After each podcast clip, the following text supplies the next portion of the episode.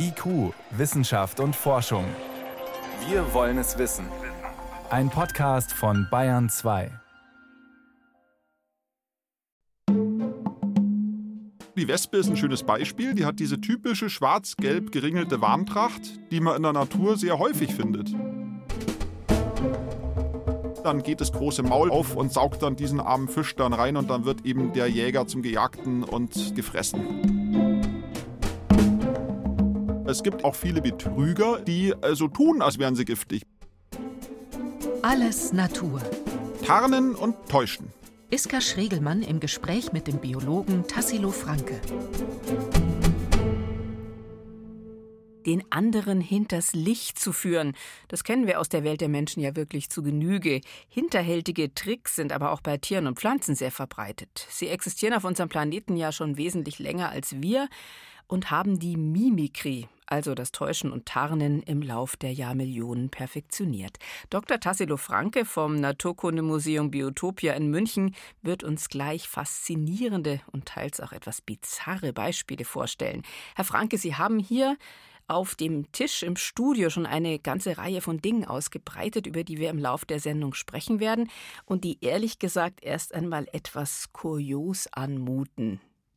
Ja, also ich habe äh, ein paar Sachen mitgebracht. Zum einen ist da ein aggressives Putzmittel und dann zwei Warnschilder, ganz deutlich schwarz-gelb gefärbt, einen Angelköder, dann ähm, zwei Taschentuchpackungen, die auf den ersten Blick absolut identisch ausschauen. Und, das ist eigentlich das schönste Exponat, was hier heute auf dem Tisch liegt, das ist ein Balk, also ein präparierter äh, Vogel, ein ausgestopfter Vogel. Und zwar handelt es sich hierbei um einen Ziegenmelker. Ha, das müssen wir beschreiben, weil es sieht jetzt nicht unbedingt so aus, finde ich, als hätte es was mit Ziegen zu tun. Ein, also wenn man wenn ich jetzt nicht wüsste, dass es ein Vogel ist, würde ich sagen, es ist ein Stück große Baumrinde. Und wenn man es anfasst, merkt man natürlich, das ist ganz, ganz weich. Das sind Federn. Ja, das ist ganz weiche Baumrinde und genau das will der Vogel damit auch erreichen. Wir haben es hier mit einem sehr schönen Beispiel von Krypsis zu tun, also Tarnung oder auch Somatolyse, Körperauflösung, so nennt man das in der Wissenschaft. Das ist ein, ein Vogel, der ganz ausgezeichnet getarnt ist. Und Sie sehen auch, die, diese Bänderung, diese rindenartige Bänderung auf dem Gefieder, die geht auch in eine gewisse Richtung, hat also auch so eine Längsrichtung, in der sie verläuft. Und wenn der Vogel ruht, dann setzt er sich auf einen grob berindeten Ast, der horizontalen Ast und er setzt sich nie quer drauf. Er setzt sich immer längs drauf, was ja für Vögel ungewöhnlich ist. Normalerweise sitzen Vögel Stimmt. ja quer auf dem Ast. Der sitzt immer längs auf dem Ast, damit man ihn eben für so einen kleinen Stumpf hält, der von diesem Ast absteht. Von der Farbe her ist es wirklich auch exakt so wie ja so eine marmorierte Baumrinde, also sämtliche Brauntöne von dunkelbraun bis zu hellbeige, würde ich sagen. Wenn man ihn so auf dem Boden liegen sehen würde, also zwischen Blättern oder Kiefernadeln zum Beispiel oder altem abgestorbenen Gras, da wäre er auch vollkommen unsichtbar.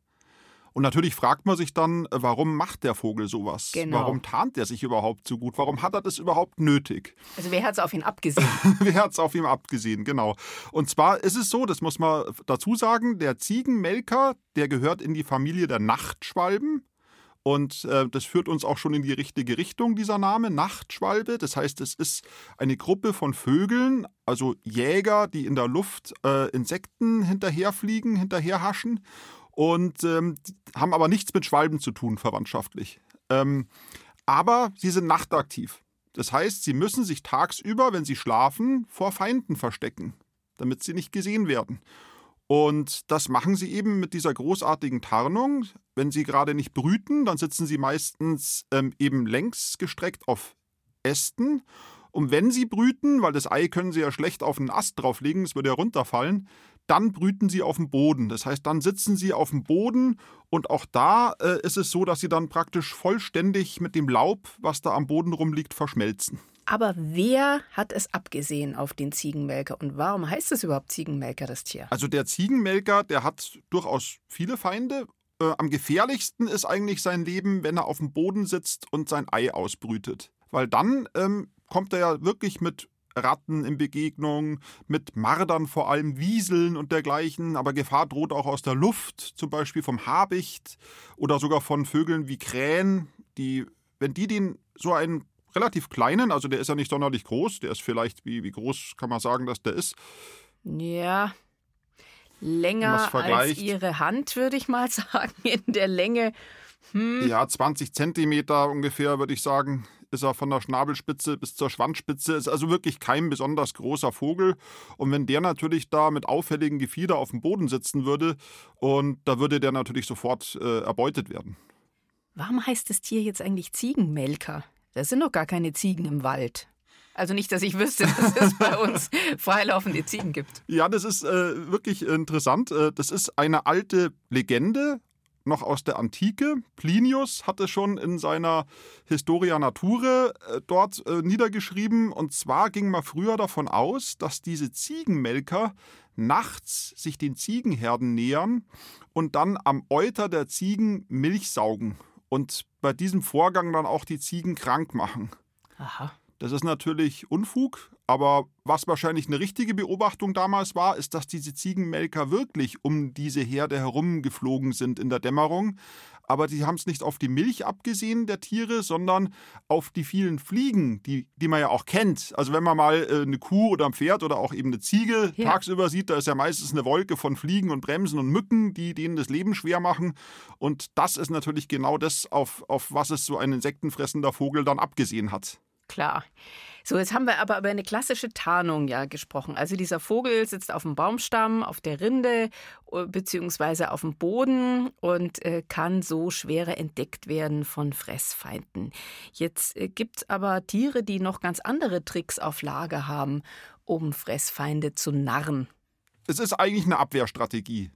Einfach, dass man eben nicht gefressen wird, um eben einen Angriff eines Raubtiers zu vermeiden. Und Tarnung ist eigentlich die einfachste Methode, aber es gibt noch, noch viel ausgefeiltere Tricks. Und ein Trick ist zum Beispiel vorzugeben, etwas zu sein, etwas Gefährliches zu sein, was man aber in Wirklichkeit nicht ist. Und da gibt es auch schöne Beispiele aus der Vogelwelt. Und zwar bei, bei höhlenbrütenden Vögeln kennt man das. Auch in der heimischen Vogelfauna, zum Beispiel unsere Meisen können das sehr gut machen.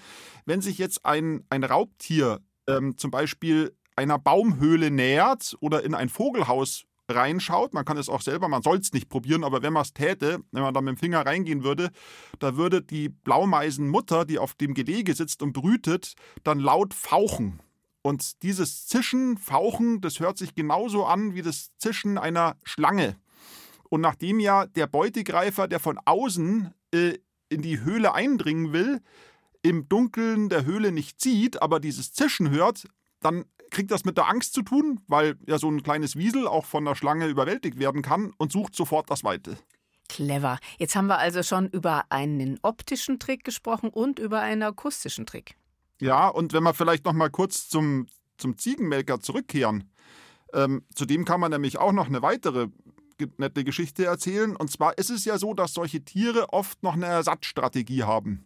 Das heißt, wenn der jetzt am Boden sitzt und auf seinem Eiern brütet und doch entdeckt wird, dann ist es nicht so, dass er das Gelege einfach preisgibt, sondern dann ähm, bedient er sich einer weiteren Strategie. Er, er fliegt auf, er fliegt ein paar Zentimeter in die Luft oder ein paar Meter in die Luft, fliegt vom Nest weg, lässt sich auf den Boden fallen, schleppt sich mit ausgebreiteten Flügeln hechelnd über den Boden und tut so, als ob er verletzt wäre. Und auf die Art und Weise lenkt er die gesamte Aufmerksamkeit des Beutegreifers, des Marders zum Beispiel, auf sich und äh, erreicht dadurch, dass der Marder die Eier übersieht und lieber dem verletzt scheinenden Elternvogel folgt. Und natürlich, kurz bevor der Marder dann wirklich zuschlägt, dann fliegt er natürlich davon. Aber diese Verleitstrategie, die ist nicht nur beim Ziegenmelker bekannt, sondern bei vielen bodenbrütenden Vögeln. Und das ist eigentlich auch eine Form von Täuschen, weil der Titel unserer Sendung ja Tarnen und Täuschen ist. Ja. Und ist es eigentlich ein angeborenes Verhalten oder lernen das äh, die kleinen Vögel? Das ist ein angeborenes Verhalten. Also das ist, muss nicht gelernt werden, sondern das ist instinktiv. Das macht der Vogel ähm, von sich heraus, wenn er in so eine in die Enge getrieben wird und eben dieses, dieses Tarnverhalten ähm, gescheitert ist. Dann ist es eben praktisch die zweite Strategie. Nun haben wir über verschiedene Täuschungsmanöver schon gesprochen und es gibt dafür auch wissenschaftliche Begriffe, also akustische Mimikrie, zum Beispiel Schreckmimikrie oder auch Beige Mimikrie. Was ist denn die Beige Mimikrie? Was steckt da dahinter? Also wenn bei uns von Mimikrie die Rede ist, ist eigentlich fast immer von der Beigen Mimikrie die Rede. Beige Mimikrie heißt sie, weil sie von einem Naturforscher namens Bates entdeckt wurde, Henry Walter Bates. Bates war äh, ein ganz begnadeter Naturforscher, der aus kleinen Verhältnissen kam in England im äh, in der ersten Hälfte des 19. Jahrhunderts, dann mit einem anderen Forscher, Russell Wallace, Alfred Russell Wallace, dem Mitbegründer der, ja der, genau der Evolutionstheorie, nach Brasilien gereist ist, an den Amazonas und dort Insekten gesammelt hat. Und er musste wahnsinnig viel sammeln, weil er war eben, wie gesagt, nicht sonderlich vermögend. Und er musste seine Reise finanzieren, indem er eben Insekten und auch andere Tiere gesammelt hat und die dann an Sammler und Museen verkauft hat. Er hatte einen Agenten in London, der das für ihn übernommen hat. Und dadurch war er eigentlich permanent am Sammeln und konnte die Tiere auch sehr gut beobachten. Und dabei ist ihm aufgefallen, dass eine Gruppe von Schmetterlingen völlig aus dem Rahmen fiel. Also er hat viele Schmetterlinge gefangen, aber die sind meistens weggeflogen. Wenn er sich angepirscht hat, sind die dann äh, in die Baumkronen rauf oder haben sich im, im Schatten des Waldes versteckt. Aber eine Gruppe, die flog unbeirrt, ganz langsam gaukelnd durch die Gegend und hat sich von ihm nicht beeindrucken lassen. Hat sich auch ganz leicht fangen lassen. Und Nämlich. Er, er, hat sich die dann angeschaut und ähm, hat dann gemerkt, dass die so einen faulen Geruch verströmen ähm, und hat, ist dann auch auf die Idee gekommen, okay, die haben auch sehr auffällige Flügelzeichnungen, die sind mit Sicherheit giftig. Durch ihre bunte Farbe und ihren langsam gaukelnden typischen Flug zeigen sie Vögeln, Vorsicht, ich bin giftig. Und welche Farben sind das dann? Das sind meistens Orange, Schwarz und Gelbfarben bei diesen Schmetterlingen. Und diese giftigen Schmetterlinge, die gehören in die Familie der Glasflügler, das sind also Edelfalter. Und von denen weiß man auch heute, dass die ausgesprochen giftig sind. Was ihm aufgefallen ist, und zwar erst beim genaueren Hinschauen, erst als er die Falter in der Hand hatte, dass es noch andere gab, die exakt genauso aussahen, aber zu einer ganz anderen Schmetterlingsverwandtschaft gehörten. Und bei diesen, bei diesen giftigen Faltern, dabei handelt es sich um Edelfalter. In unserer heimischen Schmetterlingsfauna gehört da zum Beispiel das Tagpfauenauge rein. Und bei der anderen Schmetterlingsgruppe, die genauso aussah, bei der handelt es sich um Weißlinge. Vielleicht ist, äh, ist eben der Kohlweißling ein Begriff. Also ich denke schon, das ist ja einer der häufigsten. Ja, und das ist eine Falter ganz, ganz andere Schmetterlingsverwandtschaft. Also Edelfalter und, und, äh, und Weißlinge sind überhaupt nicht verwandt. Und da, das hat ihn stutzig gemacht. Also im Endeffekt hat er Paare gefunden von diesen Edelfaltern, diesen giftigen, und dem völlig ungiftigen Weißling, die exakt gleich aussahen. Und da hat es dann ähm, Klick gemacht und, und er hat gesagt, okay, alles klar, ist ja logisch. Der, der eine, der ist ein Betrüger der tut einfach so, als ob er giftig wäre. Also er bedient sich dieser Warnsignale des anderen, der wirklich gefährlich ist, und äh, vermeidet dadurch, von dem Vogel gefressen zu werden. Und dafür, für diese Strategie, gibt es ja im Tierreich noch mehrere Beispiele, wenn wir an dieses schwarz-gelb gestreifte Muster der Wespen denken. Ja, genau. Also im Endeffekt, auch was wir vorher bei den Schmetterlingen hatten, diese auffälligen Flügelzeichnungen, da haben wir es mit Warnsignalen zu tun. Aposematische Zeichnung nennt man das in der Wissenschaft. Also gefährlich. Jeder, der so aposematisch gezeichnet ist, äh, macht eigentlich darauf aufmerksam, dass er gefährlich ist. Also die nicht einen jeder, sind nicht jeder. ja auch, ja, die einen sind ja auch gefährlich. Nämlich. nämlich die Wespen. Und wie Sie sagen, genau, die Wespe ist ein schönes Beispiel. Die hat diese typische schwarz-gelb geringelte Warntracht, die man in der Natur sehr häufig findet. Es gibt zum Beispiel Schmetterlingsraupen, die auch schwarz-gelb geringelt sind, vom Jakobskrautbär, den man vielleicht kennt. Das ist ein Schmetterling, dessen Raupe sich gefährliche Giftstoffe ihrer Nahrungspflanze zu eigen machen. Pyr Pyrrolizidin-Alkaloide heißen die, die sind im Jakobskreuzkraut enthalten. Das ist also eine ganz gefährliche, giftige Pflanze, die auch von der Landwirtschaft bekämpft wird, weil sich eben Weidevieh auch daran vergiften kann. Und ähm, dieser Raupe macht eben dieses Gift nichts aus, aber sie lagert das Gift in ihrem Körper ein und wird dadurch extrem giftig. Und vor dieser Giftigkeit warnt sie mit dem gleichen Signal, wie die Wespe vor ihrer Giftigkeit warnt.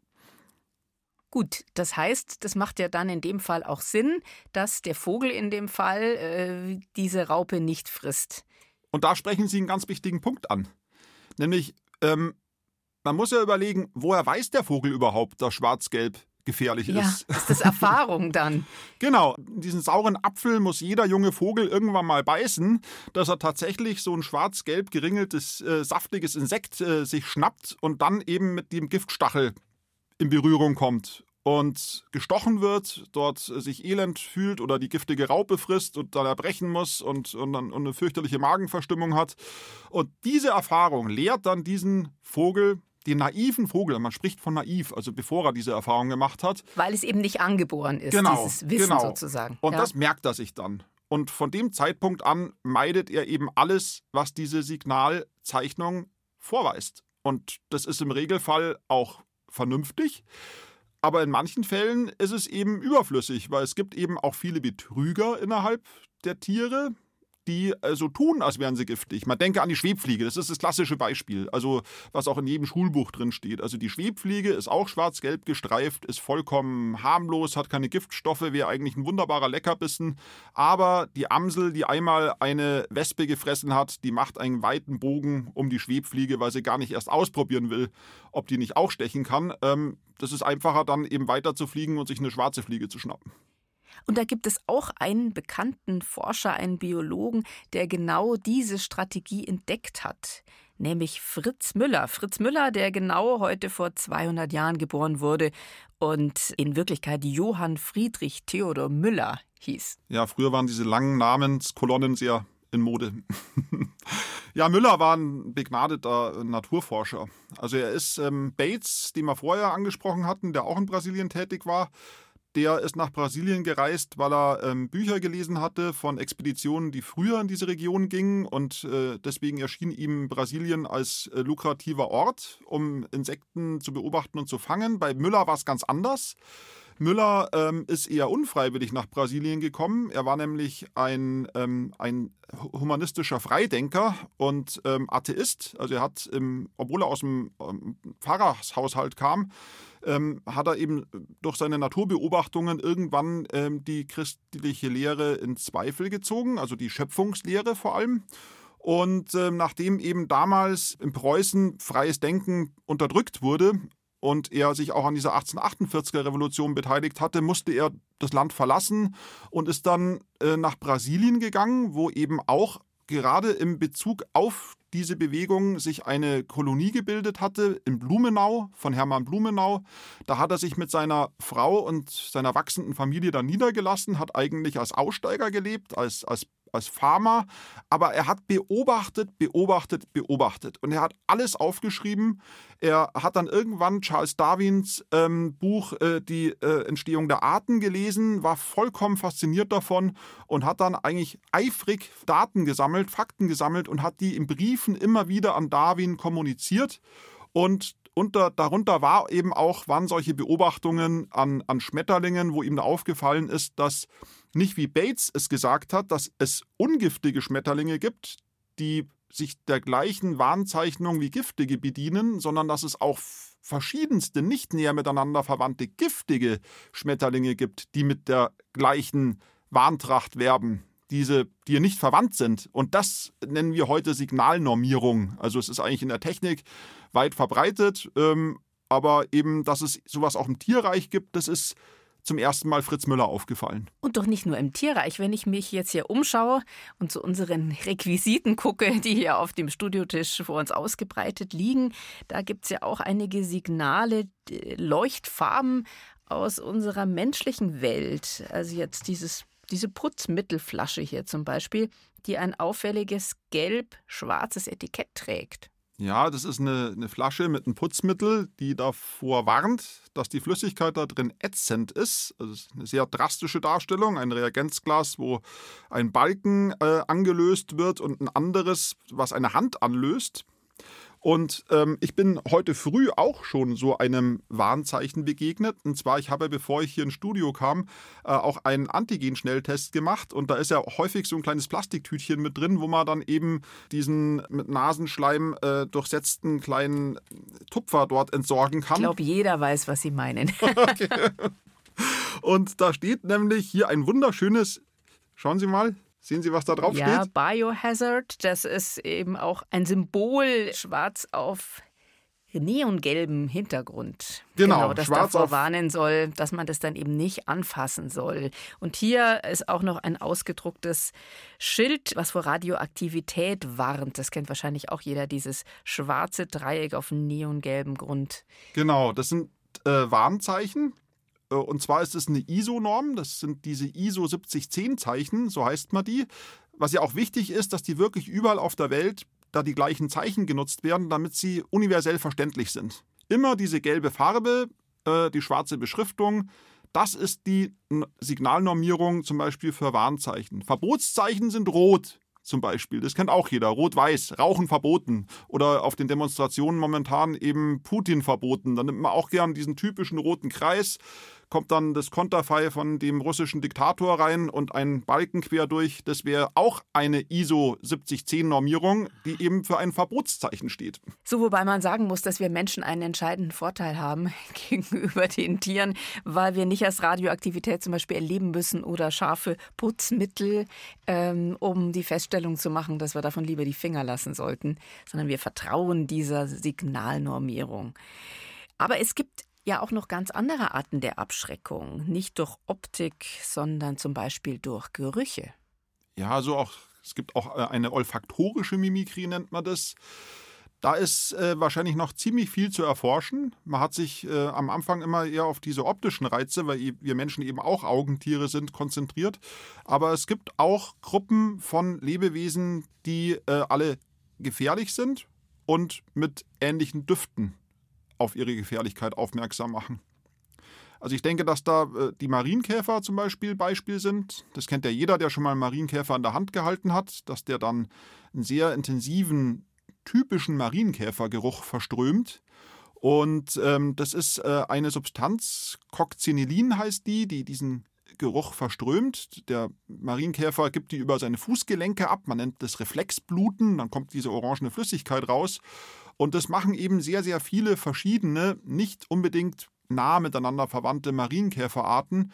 Und auch dieser charakteristische Duft könnte auch eine Art müllerische Mimikrie sein, dass sie eben durch diesen penetranten Marienkäfergeruch zusätzlich zu ihrer schwarz-roten Warntracht eben noch auf ihre Giftigkeit aufmerksam machen. Also Abschreckung ist das eine, aber es gibt auch das andere umgekehrte, man möchte jemanden anlocken, die sogenannte Lockmimikrie. Das wäre dann die dritte Form, das ist die aggressive, die Peckhamsche Mimikrie. Die auch, nach, wie, auch wieder benannt nach, ja, in diesem Fall ein Ehepaar, ein Forscher-Ehepaar. Richtig, das ist Elizabeth und äh, Peckham und ihr Mann George und die haben früher an Spinnen gearbeitet und die haben das sehr ausführlich beschrieben. Aber es ist auch vorher schon Wissenschaftlern bekannt gewesen, dass es das gibt, dass eben Tiere hm, tricksen, um ähm, ihrer Beute habhaft zu werden. Ich glaube, das bekannteste Beispiel, was jeder kennt, ist dieser Tiefsee-Anglerfisch, die, dessen vorderster Rückenflossenstrahl enorm verlängert ist und der ähnlich wie so eine Angelrute funktioniert und vorne vor dem zähnestarrenden Maul des Fisches dann einen, einen leuchtenden Köder in die Dunkelheit der Tiefsee hängt und äh, hin und her bewegt. Und wenn dann eben ein kleiner Fisch vorbeikommt und diesen leuchtenden Punkt sieht, dann hält er das für eine leuchtende Qualle oder eine leuchtende Garnele. Und sobald der Fisch da reinbeißen will, dann geht das große Maul von dem Tiefseeangler auf und saugt dann diesen armen Fisch dann rein und dann wird eben der Jäger zum Gejagten und dann ähm, eben selbst gefressen. Das wäre jetzt ein Täuschungsmanöver, wo eben, wo wir von Lockmimikrie sprechen. Vorher haben wir jetzt die ganze Zeit über Schreckmimikrie gesprochen, wo man abgeschreckt wird. Aber das ist ein Beispiel für Lockmimikrie. Und weil Sie gerade von Ködern erzählt haben, hier auf dem Tisch vor uns liegt ja auch ein Köder, der allerdings als solcher, finde ich, nicht erkennbar ist. Das ist ja, zwei Fingernagel groß, würde ich mal sagen, oder lang. Und da dran gebunden ist sowas wie eine Vogelfeder. Sie können es besser beschreiben. Ja, was Sie da in der Hand halten, das habe ich erst vor zwei Wochen von meinem Patenkind bekommen. Also mein Patensohn, der ist äh, begeisterter Angler und äh, der ist Fliegenfischer. Und äh, beim Fliegenfischen ist es ja so, dass man mit Kunstködern arbeitet, die äh, verblüffende Ähnlichkeit mit Wasserinsekten haben, zum Beispiel Köcherfliegen oder Eintagsfliegen. Und äh, beim Angeln wird dann dieser Kunstköder knapp über der Oberfläche hin und her bewegt und wenn dann eine Forelle von unten dann diesen Köder sieht, dann verwechselt sie das tatsächlich mit einer Eintagsfliege, springt aus dem Wasser, schnappt nach dem Kunstköder und zack, hängt sie an der Angel und äh, ist auf den Trick hereingefallen. Und dieses äh, Fliegenbinden ist ein Hobby von vielen Anglern. Also man kann die auch so kaufen, aber es gibt eben viele, wie eben äh, mein Patenkind, der das eben selber macht und der hat dann so ein Gestell, wo das, der Haken eingespannt wird und da wird dann mit Vogelfedern und verschiedenen anderen Naturmaterialien, Haaren zum Beispiel, wird dann eben ein täuschend echter Köder, der wie eine Eintagsfliege aussieht, hergestellt. Die im Wasser treibt, wehrlos quasi. Genau, es gibt auch, dass man die eben auf der Wasseroberfläche treiben lässt und dann immer wieder herzieht. Und es gibt ja auch die bekannten Blinker. Blinker äh, sind auch Kunstköder, die äh, metallisch glänzen. Meistens wird dann ein Stück äh, löffelförmig gebogenes Metall verwendet. Die zieht man dann durchs Wasser und wenn dann ein Hecht oder ein anderer Raubfisch dann eben diesen blitzenden Kunstköder sieht, dann verwechselt er das mit einem Fisch und beißt da rein und äh, wird gefangen. Und äh, solche Kunstköder, also man kann eigentlich sagen, der Mensch praktiziert aggressive Mimikrie länger, als er ihrer gewahr ist. im, Tierreich. Also man kennt es, also arktische Völker machen aus Perlmutz, also aus Muscheln, schon, schon lange solche, solche Kunstköder, aber auch die polynesischen Völker. Und ein solcher Blinker aus, äh, aus, aus Perlenaustern, Perlmutt, ist ein ganz wichtiger Fund für die Rekonstruktion der Besiedlungsgeschichte Neuseelands, weil der aus einer Auster geschnitzt wurde, die gar nicht in Neuseeland vorkommt, sondern äh, im ganz anderen Bereich des Pazifischen Ozeans. Und deswegen hat man eben durch so einen aggressiven Mimikry-Köder, den die Polynesier damals äh, verwendet haben, einen Hinweis, dass eben Neuseeland von diesen polynesischen Völkern aus dieser Richtung besiedelt werden und die Menschen ist. ködern aber nicht nur die Tiere, sondern auch sich gegenseitig. Mir fallen gerade diese Phishing-Mails ein, mit denen Betrüger versuchen, zum Beispiel äh, eine Mail, die sieht dann auch täuschend echt aus, äh, einer Bank äh, zu imitieren, um an die Kontodaten von den ahnungslosen Nutzern zu kommen. Das ist ein super Beispiel für aggressive Mimikrie bei Menschen. Also, das ist eigentlich klassisch. Also, und die sind zum Teil richtig gut. Also, wenn man mal ja, so, ein, so ein Phishing-Mail aufmacht, ja, das schaut wirklich aus wie äh, eine Bank, zum Beispiel eine bekannte Bank, wo viele Leute ihr Geld haben. Da, da, ist, da muss man zweimal hinschauen, dass man wirklich sieht, dass man hier im Begriff ist, äh, hier äh, einer aggressiven Attacke eines Verbrechers auf den Leim zu gehen, wenn man da jetzt sein Passwort zum Beispiel eingeben würde. Also wenn man mal darüber nachdenkt, gibt es ja noch viele andere Beispiele. Also die ganzen Fake-Accounts auf den Social-Media-Plattformen oder ja, erschreckenderweise sogar habe ich gesehen, aufblasbare Panzer die wie ein äh, Gummiboot aufgeblasen werden, ja, und dann äh, denkt ja, die, die, der Feind quasi, dass da eine große Armee im Hintergrund solche steht. Solche aufblasbaren Panzer, die gehören schon lange zum militärischen Arsenal unterschiedlichster Kräfte. Ähm, zum ersten Mal sind sie aufgetaucht im, gegen Ende des Zweiten Weltkriegs von ähm, einem Spezialverband der 23. Special Force der US Army. Und äh, da ging es darum, dass diese Special Force vortäuschen wollte, eine große Truppe darzustellen, obwohl sie nur 1000 Mann insgesamt hatte, ungefähr, ein bisschen mehr waren es, glaube ich. Und die haben dann eben aufblasbare Panzer in Position gebracht und haben dann auf die Art und Weise eine Truppenstärke von ungefähr 30.000 vorgetäuscht und haben äh, auf die Art und Weise eben die, die Wehrmacht dort äh, getäuscht am Ende des Krieges. Man nannte die auch Ghost Army, also Geisterarmee, weil sie zum größten Teil nur aus diesen Attrappen bestand.